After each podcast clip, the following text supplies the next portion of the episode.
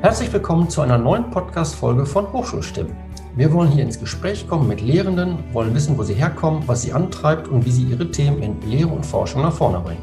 Am Mikrofon wieder Carsten Morisse, Professor für Medieninformatik und auf der anderen Seite der Leitung Julia Grafenstein aus der Hochschulkommunikation. Und unser heutiger Gast ist nicht nur Lehrender, sondern er ist auch Vizepräsident für Studium und Lehre bei uns an der Hochschule. Und seit März letzten Jahres hat er vor allem auch seine Fähigkeiten als Krisenmanager unter Beweis stellen müssen. Darüber wollen wir heute unter anderem mit ihm sprechen. Herzlich willkommen, Professor Dr. Alexander Schmemann.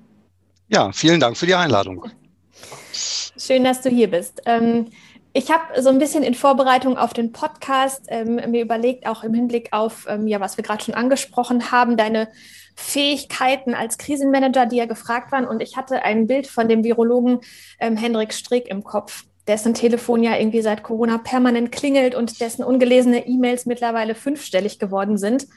Und als Teil des Präsidiums, also der Hochschulleitung, verantwortest du ja den Bereich Studium und Lehre also einer der Kernbereiche der Hochschule ja eigentlich, der durch Corona am meisten durcheinandergewirbelt worden ist. Ähm, wie viele ungelesene E-Mails hast du mittlerweile in deinem Postfach? Ja, die E-Mails sehen alle gelesen aus, die kommen bei mir in den Aufgabenbereich, ne? dann sind die rot im Outlook. Und den hatte ich letztes Mal Weihnachten überarbeitet, aber mittlerweile sind es bestimmt wieder über 200 in der roten Liste. Ja, das glaube ich. Nimm uns doch vielleicht mal ein bisschen mit in deinen Alltag in den letzten Monaten. Der sah ja vermutlich doch ähm, etwas anders aus. Carsten hat es gerade schon angesprochen, die Prüfungsphase läuft dem Ende zu, die ist ganz anders abgelaufen. Ähm, immer wieder musste auch ja, die Lehre äh, ständig angepasst werden an die Corona-Schutzverordnungen. Viel Organisation, viele Entscheidungen. Wie hat sich dein Alltag verändert? Ja, der Alltag hat sich äh, auf jeden Fall insofern verändert, dass in vielen Dingen weniger planbar ist. Also mhm. was tatsächlich natürlich gefordert war, äh, war eine ziemlich hohe Flexibilität. Also ja nicht nur von mir, sondern letztlich von den allermeisten in der Hochschule. Sind ja doch alle äh, stark betroffen gewesen und das galt und gilt für mich natürlich auch in besonderem Maße. Ähm, und ich würde sagen, äh, die Hauptveränderung ist, dass ich mich ganz viel mit sonst selbstverständlichen Dingen beschäftigt habe. Zum Beispiel mit der Organisation von Prüfungen. Mhm. Äh, da bin ich am Ende der Kette zwar immer schon irgendwie für verantwortlich gewesen, aber das lief immer von alleine jetzt eben nicht mehr. Ja, das ja. Äh, wirft, zeigt es so exemplarisch. Man hat sich ganz viel mit ganz selbstverständlichen Dingen auf einmal beschäftigen müssen. Es sind ja auch viel, ähm, ja, viel, was da irgendwie von dir erwartet worden ist, ne? Entscheidungen zu treffen, Dinge zu organisieren. Ähm, hin und wieder habe ich das am Rande ja auch mitbekommen, sei das jetzt im Krisenstab oder wenn Studierende auf uns zugekommen sind mit Fragen und ähm, dass der Druck ja dann zunehmend auch größer geworden ist. Nimmst du das auch wahr? Kannst du das gut abschalten oder wie gehst du damit um?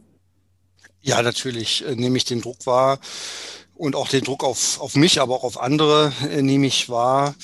Ähm, ich kann da überwiegend, glaube ich, ganz gut mit umgehen, gestehe aber auch, dass es immer mal wieder Phasen gab und so eine war sicherlich auch jetzt so von äh, Neujahr bis Mitte Februar, äh, wo das am Rande des Möglichen war. Das muss man, muss man ganz klar sehen.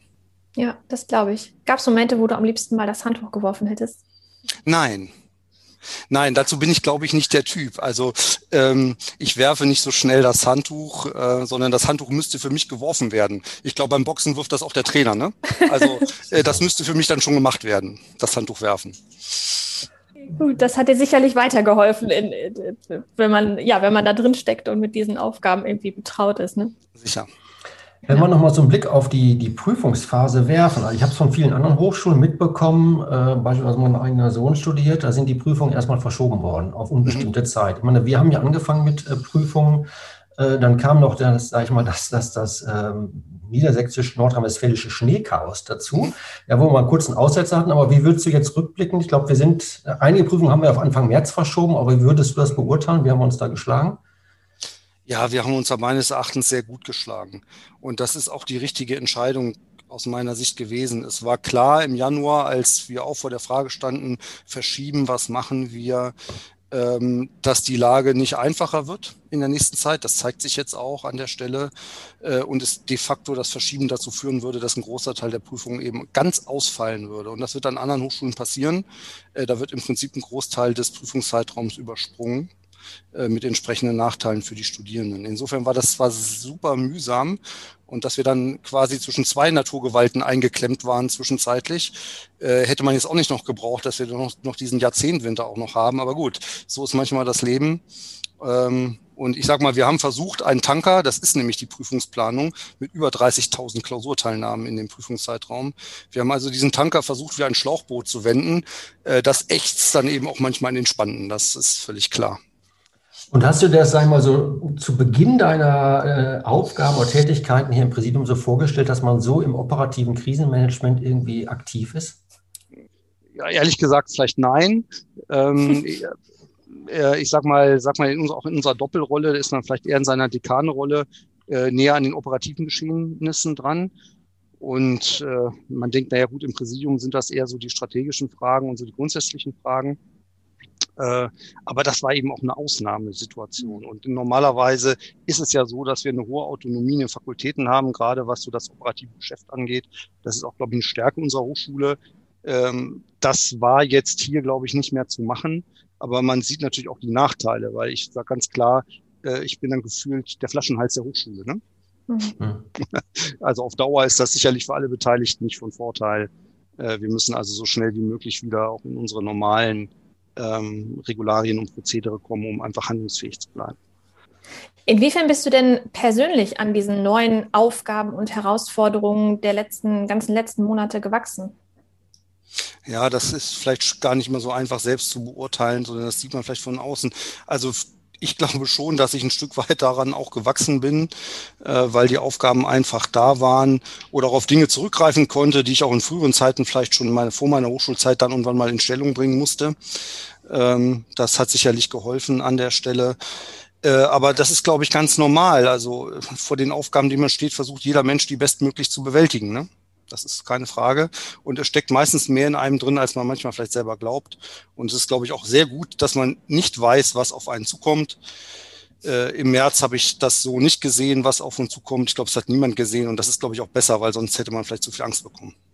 Ja, das glaube ich.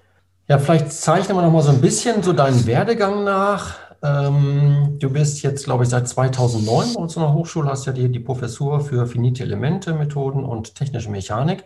Ja, war das immer schon so dein Ziel, äh, an die Hochschule zu gehen, beziehungsweise ja, was waren so deine Stationen? Ähm, ja, gut, immer das Ziel. In meiner Schulzeit habe ich da bestimmt nicht dran gedacht, auch nicht während meines Studiums. Ähm, ich habe äh, ja in Klausthal, an der TU Klausthal studiert, Maschinenbau und Verfahrenstechnik und dann der Mechanik promoviert. Und als meine Promotion zu Ende ging, wollte ich äh, unbedingt in die Industrie. Ich hatte nebenbei auch in einer Transferfirma gearbeitet, also viele Industriekontakte da schon sammeln können. Aber als ich wegging, hatte ich durchaus das Thema, eigentlich macht mir Lehre viel Spaß und das Arbeiten mit Studierenden, das hatte ich schon im Hinterkopf, äh, dass das mal was für mich sein könnte. Und dann äh, bin ich eben danach ähm, zu Daimler in die Lkw-Entwicklung nach Stuttgart gegangen. Das war auch eine sehr intensive Zeit, sieben Jahre. Äh, da habe ich wenig an Hochschule gedacht. Ähm, und dann ist das eher durch Zufall wieder auf mich zugekommen. Äh, man erinnert sich noch dunkel an die Finanzkrise und die Wirtschaftskrise, die damit verbunden war. Äh, das kündigte sich in der Industrie schon ein bisschen vorher an. Das sind immer so Phasen, wo man dann auch mal rechts und links guckt, weil man ja nicht so genau weiß, was in so einem Konzern alles passiert ähm, an der Stelle. Und dann bin ich eher durch Zufall ähm, auf die Stellenanzeige der Hochschule Osnabrück gestoßen und die passte so gut zu meinem Fachprofil, dass ich dachte, auch bewirbst du dich mal und guckst, was passiert. Das war also keine sehr strategische Entscheidung, sondern eher eine Gelegenheit. Und dann kam eins zum anderen und irgendwann musste ich mich entscheiden und dann habe ich ja gesagt. Du hast äh, eben ja schon ganz kurz von dieser Doppelrolle gesprochen. Ich glaube, die ist in Deutschland ziemlich einzigartig, unser Leitungsmodell. Mhm. Also du hast ja nicht nur sozusagen das Amt des Vizepräsidenten für Studium und Lehre, sondern äh, originär bist du der Dekan der Fakultät Ingenieurwissenschaften und Informatik. Kommst du jetzt überhaupt noch zur Lehre, beziehungsweise nimmst du dir die Zeit für Lehre? Äh, ich habe mir das so bis 2018 äh, immer noch eine Lehrveranstaltung gemacht aber ich schaffe das seitdem nicht mehr. Also die, ich muss ganz einfach sagen, auch schon vor Corona hat sich durch unterschiedliche äh, Anforderungen da auch die Arbeit doch immer weiter verdichtet. Ne? Also ich gucke jetzt auf acht Jahre zurück und was wir heute so am Hals haben und machen, ist ganz was anderes in Teilen als vor acht Jahren. Das heißt, das geht leider nicht mehr. Was ich eigentlich bedauere, weil Vizepräsident für Studium und Lehre sein und selber nicht mehr in der Lehre unterwegs zu sein, ist, irgendwann vielleicht auch grenzwertig und nach ein paar Jahren kommt dann so der Punkt, äh, wo man zu wenig eigene Erfahrungen vielleicht hat. Noch geht das, glaube ich, aber ich merke das schon, mhm. ähm, dass ich da drei Jahre raus bin. Du hast gerade gesagt, du, du vermisst das. Ähm, ist das absehbar oder äh, kannst du dir vorstellen, ja, vielleicht, wenn irgendwann dann mal dieses Corona weg ist, man sich wieder mehr auf andere Aufgaben konzentrieren kann, dass du ähm, ja zumindest mal wieder eine Lehrveranstaltung machst? Ja, äh, also so wie das, also ich kann es mir kaum vorstellen, außer dass ich ähm, äh, aus dem Amt mal wieder rausgehe, dann mache ich ja sowieso wieder Lehre. Das ja. würde mich jetzt auch gar nicht, das schreckt mich auch nicht, im Gegenteil. Äh, aber ich glaube, dass es nicht vereinbar ist, wenn man erstmal irgendwie so viele Prozesse am Laufen hat. Ich bin auch irgendwie so ein Typ, der das irgendwie Spaß daran hat, neue Sachen mit vom Zaun zu treten. Es ne? ist nicht immer nur die Schuld der anderen, man muss sich auch in die eigene Nase packen. Und dann muss ich glaube, muss man einfach sagen, ähm, dass es vielleicht auch für die Hochschule nicht effizient ist. Und mhm. ich muss auch sagen, äh, man macht die Lehre nicht mehr so, wie man sie machen könnte. Da ich die Sachen gerne gut mache, ist das auch wenig zufriedenstellend. Ne? Das heißt, Lehre nur out of the box zu machen, äh, kann man mal ein Weilchen machen, einfach den Ordner aus dem Schrank ziehen und gerade so eine Grundlagenlehre hat man irgendwie gut drauf. Das ist bestimmt auch nicht schlecht. Aber wenn ich gerade sehe, wie sich Lehre im Moment auch verändert, äh, muss ich sagen, wäre das, glaube ich, für alle Beteiligten, vor allem die Studierenden, eine Zumutung, wenn man dann irgendwann so einen Vizepräsidenten da, äh, der aus der Zeit gefallen ist, in den Hörsaal schiebt. Äh, sprich, ich müsste da auch äh, was tun, damit die Lehre wieder auch den eigenen Ansprüchen genügt jede Krise bietet ja auch Chancen. Ich glaube, wir haben uns ja in, den, in dem letzten Jahr haben uns ja in den vielen Bereichen, gerade was so Digitalisierung der Lehre angeht, enorm bewegt. Äh, wo siehst du denn jetzt, sagen wir mal, die großen Chancen, die auf uns zukommen oder die, die sich eigentlich uns eröffnen, wenn wir mal davon ausgehen, naja, irgendwann wird die Krise auch zu Ende sein? Ja, denn wir haben vorher, äh, das ist ja auch sozusagen äh, in deinem Ressort entstanden oder ihr habt ja entwickelt, so ein Strategiepapier für, mhm. für Lehre. Und ja, das müsste man jetzt eigentlich vielleicht ein bisschen neu schreiben, ne? Ja, das, ich glaube, dass man das gar nicht so neu schreiben muss. Das hat ja ziemlich große Flughöhe. Und da stehen die Themen eigentlich drin, die müssen aber ja konkretisiert werden. Und da sind wir ja gerade dabei, ne? mit, äh, mit drei Unter-AGs, unter anderem auch Digitalisierung in der Lehre. Carsten, da bist du ja selber dran beteiligt. Äh, deswegen glaube ich, ist es nicht neu schreiben, sondern eher äh, ausbauen, ergänzen und umsetzen, was, was ansteht. Also ich will an der Stelle auf jeden Fall mal sagen, mir wäre die Krise und uns allen, glaube ich, gerne erspart gewesen. Und das, was damit verbunden ist und was auch auf die Gesellschaft noch zukommt, ist es nicht wert äh, zu sagen, naja, wir haben jetzt so einen Nebennutzen. Trotzdem ist er da. Was, glaube ich, eine Chance ist, dass wir als Hochschule, als Lehrende, aber vielleicht auch Studierende, Mitarbeitende, ähm, so ein bisschen die Scheu davor verloren haben, neue Sachen einzulassen. Und es gibt natürlich auch ganz klare ähm, Chancen und manche Sachen, die man auch gar nicht mehr zurückdrehen will, die Digitalisierung in der Lehre eben bietet. Ähm, allein nur so ein Thema wie äh, nicht synchrones Lernen, ähm, neue Lernpfade aufmachen, äh, zusätzliche Materialien haben, verteilt an unterschiedlichen Orten gemeinsam arbeiten, lehren und lernen zu können. Das ist, glaube ich, gerade für uns Fachhochschulen eine Chance, die wir auch nutzen müssen. Wenn wir sie nicht nutzen, fallen wir auch zurück, dann werden sie andere nutzen. Und da müssen wir sicherlich am Ball bleiben.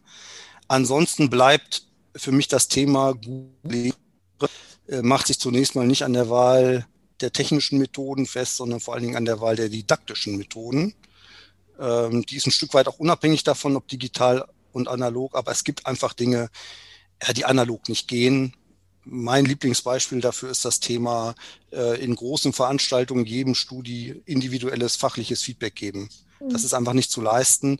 Und es gibt mittlerweile tolle Tools, mit oder ohne KI ist erstmal dahingestellt, äh, die da was leisten können. Und ich glaube, diese Möglichkeiten, äh, die müssen wir uns unbedingt in den nächsten Jahren zielgerichtet erschließen. Mal ganz abseits ähm, von Corona habe ich äh, gelesen, du engagierst dich auch bei Rotary und im Schülerforschungszentrum. Vielleicht kannst du mal ganz kurz erklären, Schülerforschungszentrum für alle, die das noch nie gehört haben, worum es da geht und ähm, ja, wieso und inwiefern du dich dort einbringst. Ja, das Schülerforschungszentrum äh, in Osnabrück, das ist, glaube ich, 2009 gegründet worden und kurz danach, relativ kurz danach äh, von unserem mittlerweile pensionierten Kollegen Werner Söte aufgebaut worden als Vereinsvorsitzender. Ne? Das ist ein eingetragener Verein. Die Hochschule ist dort Mitglied, wie die Universität auch, einige Unternehmen und auch Privatpersonen. Und das Ziel des Schülerforschungszentrums ist es, äh, nachhaltig in breiter Basis über verschiedene Schulformen und Altersstufen ähm, jungen Schülerinnen und Schülern sage ich mal, Angebote zu machen, sich das Thema MINT zu erschließen. Ja, und ähm, das Tolle daran ist, dass es eben nicht so Schnuppersachen sind, die wir auch in der Hochschule auch mal anbieten, so am Tag im Labor oder so. Das ist sicherlich ja. auch nett, sondern wirklich Themen, die als außerschulischer Lernort begleitend stattfinden. Und äh, ich engagiere mich dafür eigentlich aus zwei Gründen. Zum einen liegt mir natürlich das Thema Nachwuchs für Ingenieure und Informatiker und Ingenieurinnen und Informatikerinnen zu finden. Das ist eine Aufgabe, zum anderen leistet es auch, glaube ich, einen guten gesellschaftlichen Beitrag, weil es eben auch ähm, alle Geschichten adressiert, alle Schulformen adressiert. Ich habe mich da jetzt erstmal drin engagiert, weil das ähm, auch mit zu den Aufgaben gehört. Ne? Ich ist bei mir im Präsidiumsressort, sich da ein bisschen drum zu kümmern.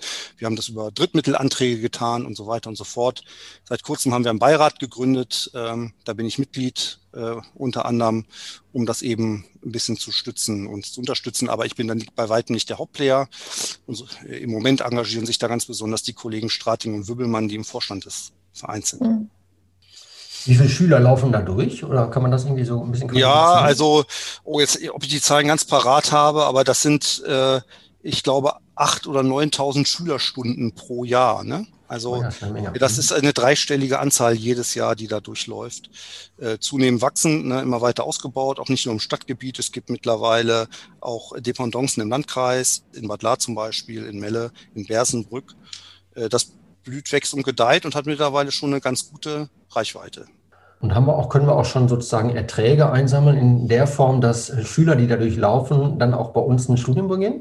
Ja, klar. Also es gibt auch viele, die bei uns ein Studium beginnen.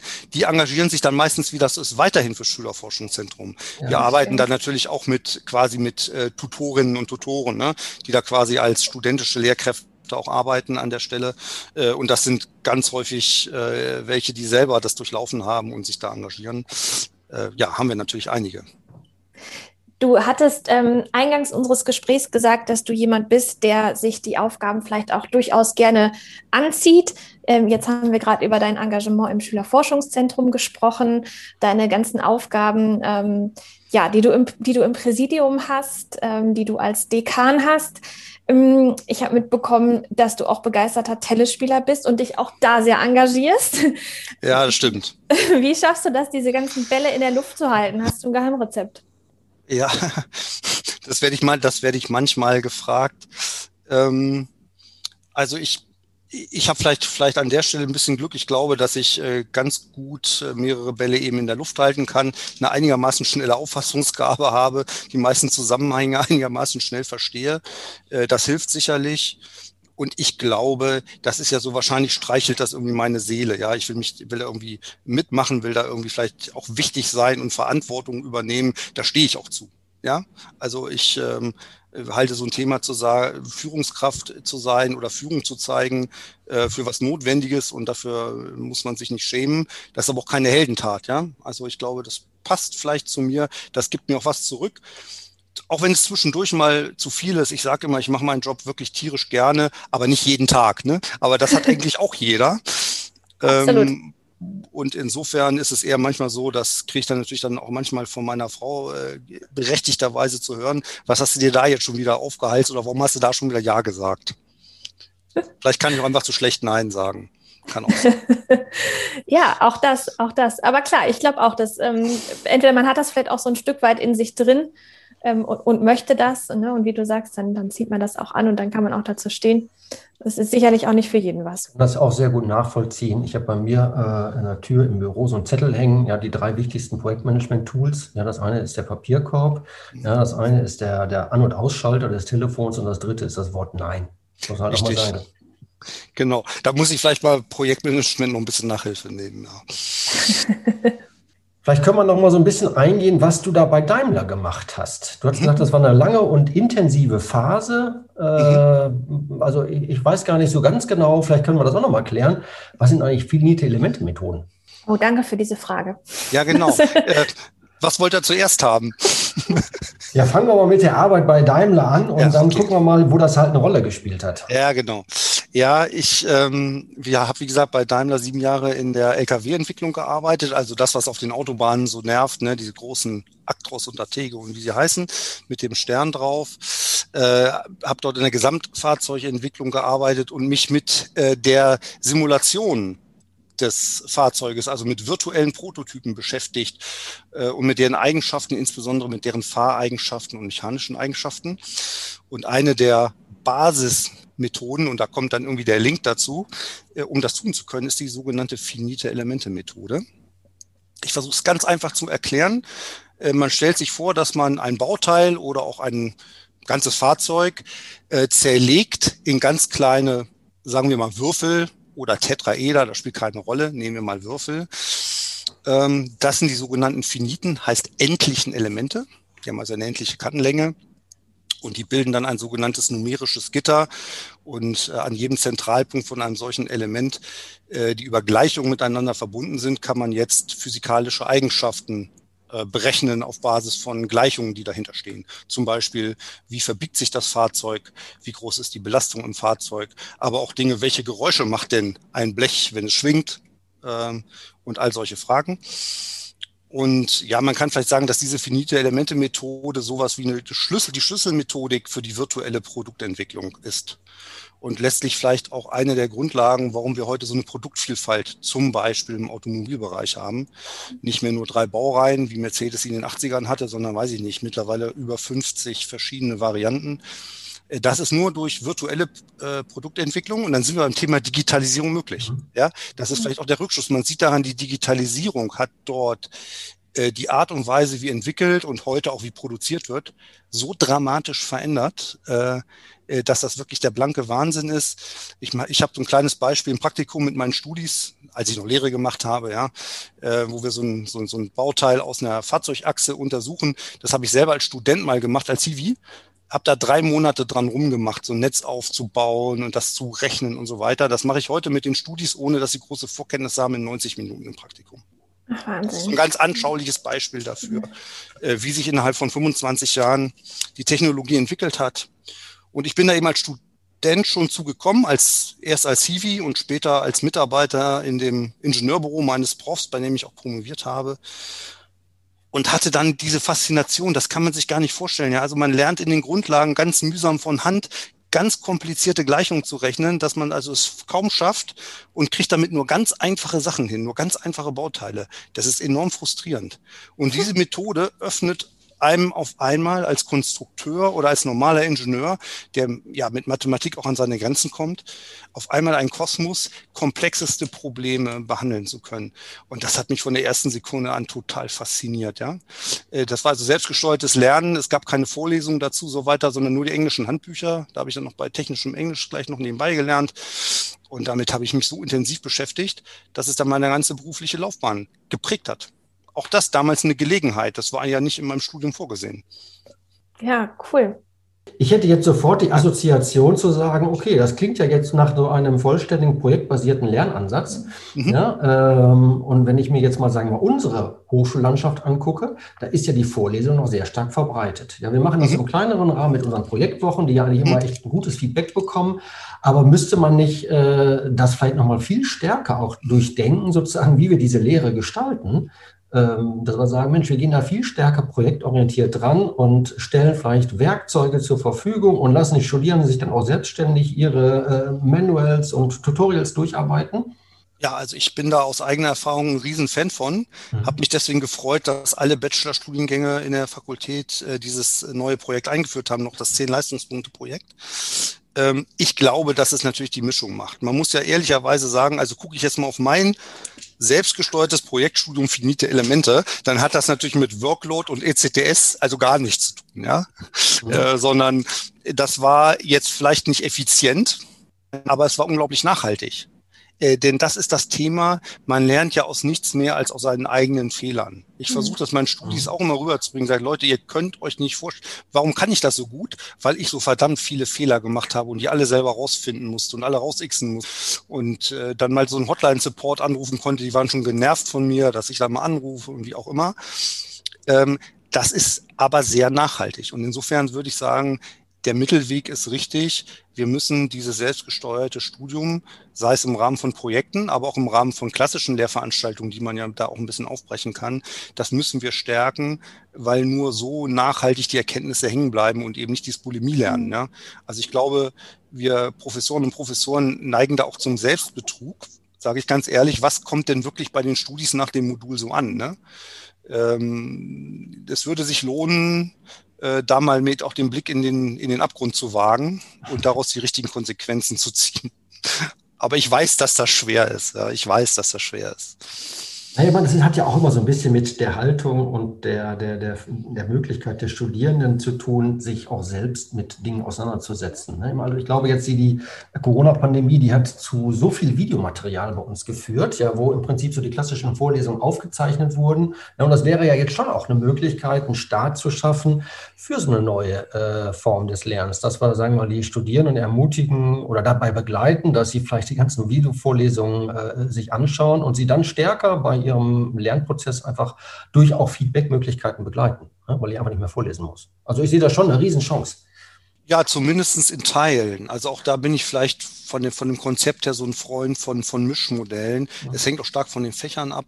Ich glaube, dass Studis unterschiedliche Ansätze brauchen. Und es gibt gewisse Dinge, die lassen sich instruktiv sehr gut machen. Ähm, ob ich das jetzt per Video mache oder in Präsenz, sei mal noch dahingestellt. Und andere Dinge muss ich mir besser selber erarbeiten und auch selber üben. Hm, was, glaube ich, wichtig ist, und da haben wir sicherlich auch in unserer Fakultät noch weiter Nachholbedarf, ähm, wo stehen die Studis eigentlich, wenn sie bei uns anfangen, bezüglich ihrer Lernerfahrung und ihrer Lernkompetenz. Wir, wir gucken viel zu stark auf Fachkompetenz oder fehlende Fachkompetenz, je nachdem, wie ihr das sieht. Meines Erachtens ist das gar nicht so entscheidend. Das zeigen Beispiele, dass viele Studierende, die schwache fachliche Eingangsvoraussetzungen haben, trotzdem sehr erfolgreich studieren, weil sie offensichtlich eine hohe Motivation, eine hohe Lernkompetenz und Selbststeuerungsfähigkeit haben. Und ich denke, da müssen wir uns Konzepte überlegen, gerade im ersten Semester Bachelor, äh, wie wir das bei den Studis viel besser adressieren dann werden solche selbstgesteuerten äh, Lerneinheiten auch, glaube ich, besser äh, möglich. Es ist völlig klar, bei denen, die fürs Fach motiviert sind, die arbeiten lieber autonom und selbstgesteuert, ähm, als dass sie die ganze Zeit von uns durch die Schablone gepresst werden. Ne?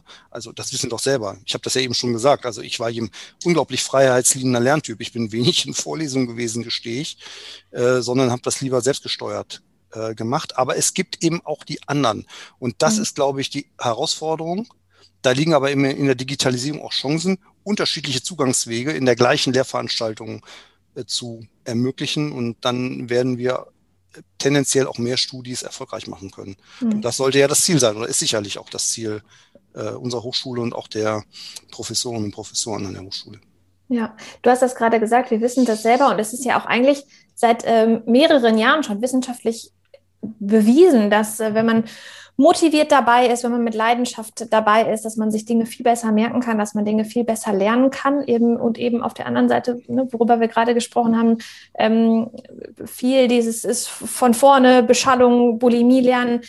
Warum, warum ist das noch so verankert? Warum wird da noch so dran festgehalten? Naja gut, also das eine ist natürlich sicherlich äh, eine lange, eine lange Lerntradition. Wobei man jetzt mal sagen muss, in vielen anderen Ländern ist das noch viel krasser. Mhm. Also wenn man jetzt da wissenschaftlich drauf schaut, äh, hat Deutschland eins der äh, Wissenschaftssysteme, was eher noch die meisten Freiheiten und äh, die wenigsten Festlegungen liefert. Ja? Äh, Gerade das macht aber vielen Studis Probleme. Ich frage mich eher manchmal, was passiert da eigentlich vor uns? Also was, was passiert eigentlich im Schulsystem? Kriege ich jetzt bei meinen eigenen Kindern mit? Und da komme ich doch eigentlich zu der Erkenntnis, dass im Schulsystem es auch so ist, dass die Sch äh, Schülerinnen und Schüler, die eine gewisse Begabung und Unterstützung von zu Hause haben, äh, da sehr profitieren. Dass die, die aber da eher durchschnittlich oder so unterwegs sind oder es nicht so leicht haben, ähm, eher zurückfallen. Ja. Auch zurückfallen gegenüber dem so verschrienen, eher verschulten äh, Lernen. Und ich glaube, aus dem aus der Reflexion kommt das auch durchaus bei unseren Kolleginnen und Kollegen. Und das kann ich auch ein Stück weit verstehen. Wenn man so eine Erstsemesterveranstaltung hat, habe ich auch in technischer Mechanik, ja, äh, dann hat man als Lehrender schon irgendwie Sorge, wie bleiben die am Ball, wie gehe ich mit denen, mit denen um. Viele Studis kommen mit der Erwartungshaltung, setzen sich rein und sagen, jetzt mach mich mal schlau. Hm, ja. Deswegen glaube ich, äh, dass wir dann nochmal zurück müssen. Wir müssen uns mal kurz von den Fachlichen lösen und sagen, wie kriegen wir mehr Studis gepackt? Das ist das Thema Motivation fürs Fach und fürs Studium. Und das Zweite ist, äh, wie äh, zeigen wir ihnen auf, wie sie effizient und gut tatsächlich lernen, dass bei ihnen was ankommt. Mhm. Ja, und wir sind eben sehr prüfungsfixiert, auch in der Schule. Ne? Ich lerne für die Prüfung. Ich wollte gerade sagen, es ist in der Schule ja ganz ähnlich. Ne? Mm, genau, und, und ich bin kein Gegner von Prüfungen. Wenn man sie richtig einsetzt, dann führen sie nämlich auf den richtigen Weg. Man kann sich das ja zunutze machen, dass die Prüfungen so sind, äh, dass die Studis das sich richtig darauf vorbereiten. Da müssen wir vielleicht selbstkritisch sagen, wenn wir auf die Summe unserer Prüfung schauen, auch das kriegt man jetzt in der Pandemie so ein bisschen mehr mit, ne? dann sind auch viele dabei, wo man sich fragen muss, ist das eigentlich das richtige Konzept, um die Ziele, die man mit dem Modul verfolgt, wirklich abzuprüfen? Und da muss man manchmal vielleicht auch sagen, da kommt man schon auch Zweifel auf. Insofern, ich glaube, wenn wir in die Reflexion gehen, passen unsere Prüfungen eigentlich zu dem, was wir bei unseren Studis erreichen wollen, dann wäre schon viel gewonnen. Mhm. Da haben wir Luft nach oben, wie alle anderen Hochschulen auch, ne? Keine Frage. Ja, dann hoffe ich mal, dass wir uns die Zeit dafür nehmen, sozusagen, wenn wir mal aus diesem Krisenmodus rauskommen. Ich glaube, das ist ganz wichtig. Ne? Äh, das war wirklich, weil das ist ja schon sowas irgendwie, äh, ständig geht es irgendwie weiter, aber irgendwann müssen wir uns dann vielleicht an der Stelle nochmal äh, ein Stückchen zurücknehmen und dann auch wirklich mal kritisch reflektieren und da äh, genau. einen Gedanken machen. Das ist völlig richtig und ähm, ich versuche das ein bisschen jetzt aus Studium und Lehre auch, ja, sage ich mal, mit vorzubereiten.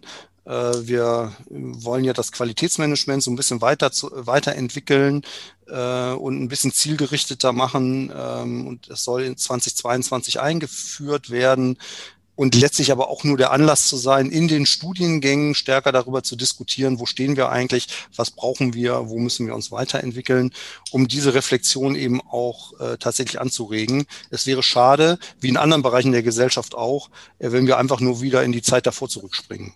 Ja. Wir haben ähm, eben im Zuge von Corona ähm, schon ganz kurz das angesprochen, ähm, dass du auch Tennis spielst. Ich mhm. glaube, Klavier spielst du auch. Sind das mhm. so deine beiden das Sachen neben der Arbeit zum Ausgleich? Ja, und dann bin ich noch ein unglaublicher Bergfan, sowohl im Sommer wie im Winter. Also ich gehe gern Skifahren, gut geht jetzt auch nicht. Und vor allen Dingen auch gerne wandern und Bergsteigen. Das sind so meine drei, meine drei äh, äh, Dinge, die ich brauche neben der Arbeit.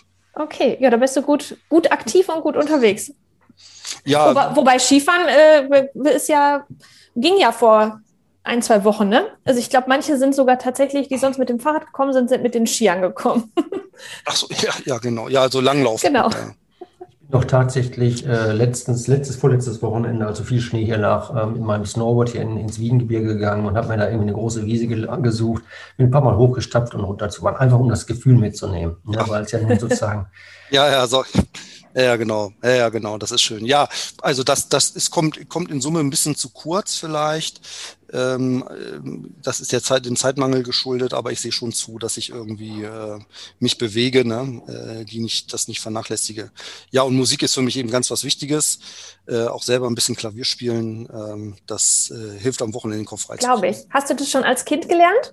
Also schon früh angefangen oder? Ja, als, als, als Jugendlicher, ich glaube so mit elf oder zwölf habe ich angefangen. Das äh, ist gar äh, für so ein für, für so ein Instrument, aber äh, ich hatte es hat irgendwie gereicht, um das Fundament zu legen, um irgendwie damit was für mich zu machen.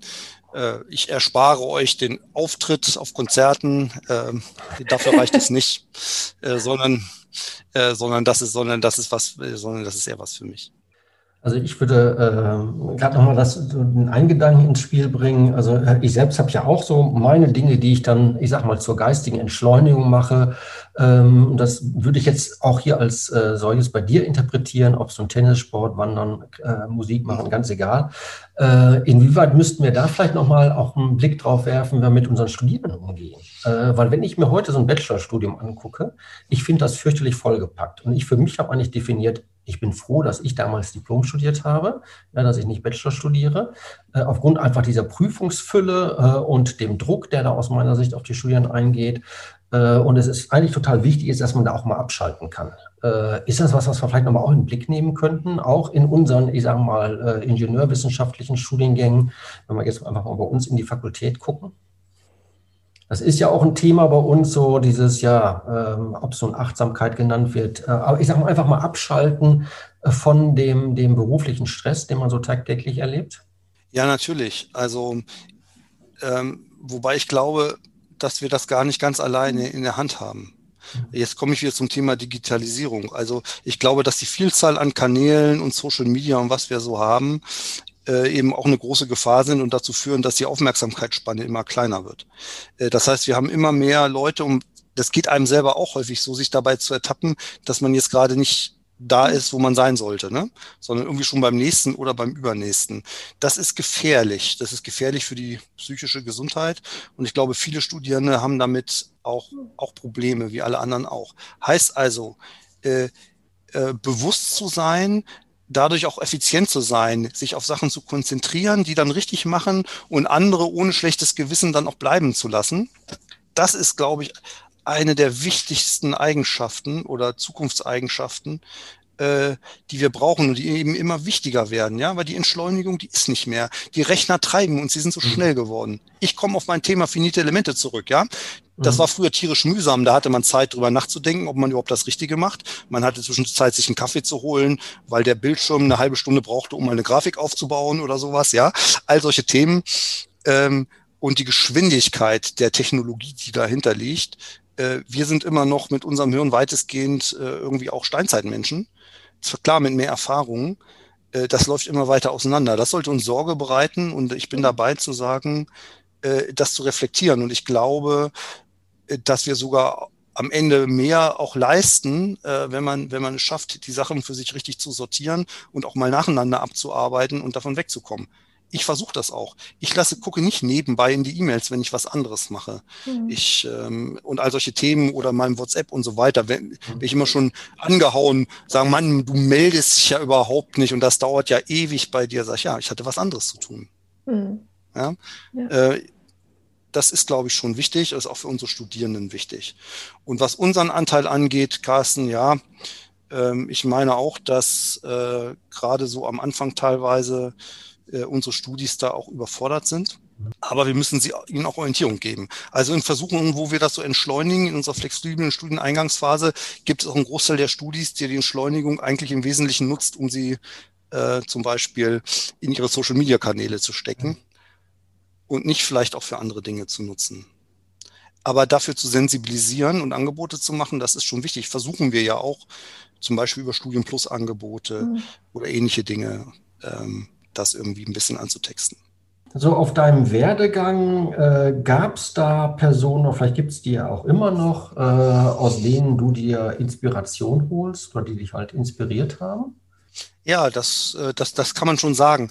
Also ich klammer jetzt mal kurz Familie aus, weil das ist immer Inspiration. Aber wenn ich jetzt sage von außerhalb der Familie, äh, dann sind das eigentlich drei Personen äh, die ich da benennen kann. Ähm, als erstes äh, mein ehemaliger Pastor in, der, in meiner Gemeinde, als er jetzt Jugendlicher war. Ja, ich äh, bin, bin evangelisch, Lutheraner und wir hatten einen wirklich einen ganz faszinierenden, charismatischen Pastor, der eine unwahrscheinlich gute Jugendarbeit gemacht hat. Da war ich dann auch engagiert, da wollte ich dabei sein, ne? also die Konformanten betreuen und so weiter und so fort. Ähm, das hat mich unwahrscheinlich, unwahrscheinlich geprägt. Ähm, äh, sagte neulich mein Vater zu mir auch, ja, äh, du bist davon unwahrscheinlich geprägt worden, manchmal merkt man das selber so nicht. Ja, die Musik äh, muss ich tatsächlich meinen Klavierlehrer nennen. Ich hatte dann das Glück, obwohl ich ja gar nicht so begabt war, einen ganz tollen Klavierlehrer zu haben, der selber äh, Pianist, Konzert, ausgebildeter Konzertpianist ist. Ähm, das hat äh, mich geprägt. Und als drittes würde ich ganz klar meinen äh, Doktorvater nennen, der mich sozusagen als, als Studi schon so gerade nach dem Vorexamen irgendwie aufgelesen hatte. Ähm, äh, dabei war, meine, war mein Vorexamen gar nicht so überragend da in Mechanik, aber wie auch immer. Ähm, und der hat mich ja dann auf meinem beruflichen Weg dadurch gebracht und auch darüber hinaus äh, viele Lebensweisheiten gehabt, die ich damals nicht so richtig verstanden habe, aber heute äh, sehr gut ähm, äh, verstehe. Äh, eine, die will ich auch gerne zum Besten geben, weil ich die wirklich sehr schön finde. Äh, es kennen, glaube ich, alle so in der Mechanik oder in der Energietechnik äh, gibt es ja Erhaltungssätze wie den Energieerhaltungssatz zum Beispiel. Und mein Doktorvater sagt, es gibt auch einen Bildungserhaltungsatz. Ja. Der geht folgendermaßen, der besagt nämlich, die Summe aus Bildung und Einbildung ist beim Menschen konstant. und äh, das finde ich ganz hervorragend äh, weil es nämlich tatsächlich zeigt, viele Dinge bildet man sich erstmal nur ein, weil man keine Ahnung hat. Äh, und man muss sie sich erarbeiten, um die Einbildung in die Bildung zu transformieren. Ne? Da ist schon was dran. Habt ihr heute noch Kontakt oder lebt er noch? Leider schon, äh, leider relativ früh äh, verstorben nach meiner Promotion. Mhm. Ähm, schon, schon fast 20 Jahre tot. Ähm, ja, aber hat mich sehr geprägt in der Zeit. Und äh, ja, neben Personen gibt es auch, sag ich mal, Bücher, die du unseren Hörerinnen und Hörern empfehlen könntest oder auch Filme, die dich vielleicht irgendwie, die dir irgendeine Botschaft vermittelt haben, die dich inspiriert haben, so als Must-Sees. Oh, was, also wenn ich sage, was muss man jetzt gerade lesen, äh, dann sage ich auf jeden Fall äh, Quality Land muss man lesen. Äh, von Marc-Uwe Kling, ne? Ja. Kennen viele von Känguru-Chroniken. Gibt es jetzt, glaube ich, auch einen zweiten Band, habe ich noch nicht gelesen. Äh, ist eine wunderbar bissige ähm, digitale Utopie, wobei viele Dinge, die da stehen, gar nicht mal mehr so utopisch sind, sondern in einigen Ländern schon umgesetzt werden. Ähm, das heißt, das verbindet eigentlich ähm, ja, sage ich mal, etwas, was auch lustig ist, aber doch mit einer gewissen äh, äh, ja, Ernsthaftigkeit oder einem Hang zum Nachdenken. Das ist eins von den Büchern, was ich so in den letzten zwei Jahren gelesen hatte, was mich ähm, äh, beeindruckt hat. Ähm, ansonsten ich komme ich ja leider wenig zum Lesen. Was mich auch beeindruckt hat, ich empfehlen kann, ist die Einstein-Biografie ähm, äh, von, so siehst du, jetzt habe ich schon wieder den, den Autor nicht drauf. Ähm, Recherchieren wir ansonsten. Genau. ähm, auch, äh, auch wirklich äh, großartig und faszinierend, ähm, gerade wenn man so ein bisschen naturwissenschaftlich äh, angehaucht ist, äh, zu verstehen, äh, wie so ein Genie eigentlich tickt.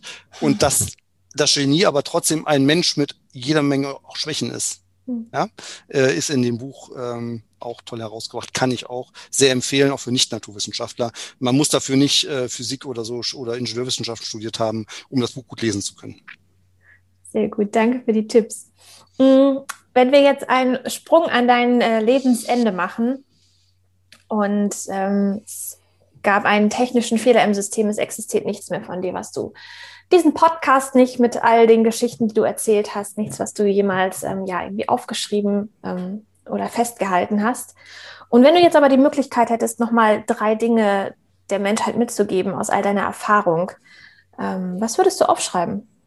Der, also da muss ich nur sagen, der, wenn ich soll der Menschheit was mit, äh, was mitgeben, ähm, äh, das ist eigentlich schon fast eine Nummer zu hoch, weil ich glaube, so schlau bin ich dann nun auch wieder nicht an dieser Stelle. ähm, ja, aber wenn ich so gucke, was, was glaube ich, was ist tatsächlich wichtig ähm, im Leben? Wichtig ist, ähm, sich selbst nicht ständig zu wichtig zu nehmen, auch auf andere ähm, zu schauen, zu versuchen, auch äh, wenn es manchmal schwierig ist, äh, gelassen zu sein, es zu lernen, Dinge hinzunehmen, die man nicht verändern kann. Das mhm. hat gerade in der Pandemie, ist, glaube ich, jeder in der Pandemie jetzt gesehen. Ähm, das hilft, um entspannter miteinander umzugehen. Und ähm, das ist ja, glaube ich, sehr wichtig. Je entspannter und toleranter vor allen Dingen wir miteinander umgehen, umso leichter machen wir uns äh, das Leben. Und das macht mir durchaus ein bisschen Sorgen, weil ich finde, dass wir uns die letzten Jahre als Gesellschaft insgesamt, in Deutschland, aber auch weltweit gesehen, genau in die falsche Richtung entwickeln, was das angeht. Da waren wir schon mal besser. Hoffen wir, dass das äh, ja, sich nochmal wieder umdreht und ähm, wir da in Zukunft vielleicht wieder anders miteinander umgehen können. Alexander, vielen lieben Dank für die ganzen Einblicke, dass du dir die Zeit genommen hast und heute Gast bei uns warst. Gerne. Es hat sehr Spaß gemacht. Ja, mir auch.